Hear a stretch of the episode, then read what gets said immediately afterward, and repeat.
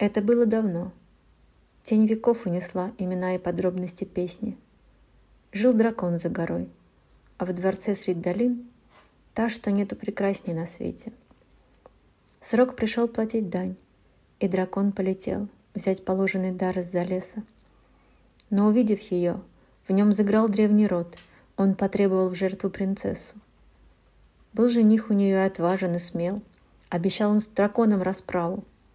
Но, увы, не успел он свой меч обнажить, была отдана дева по праву. В путь дорогу стремглав собрался молодец, но не близок был путь до границы, а дракон оказался так страстен в любви, что успела принцесса влюбиться. И, придя за невестой, увидел юнец, что могучий дракон уж повержен, но не силой меча и не силой ума. Он любовью стал мягок и нежен. Дева вышла во двор, и дракон шел за ней, словно пес рядом тихо, покорно. Витязь выхватил меч, размахнулся и вмиг рубанул по дракону проворно. Но принцесса как лань подскочила стремглав и подставила сердце удару.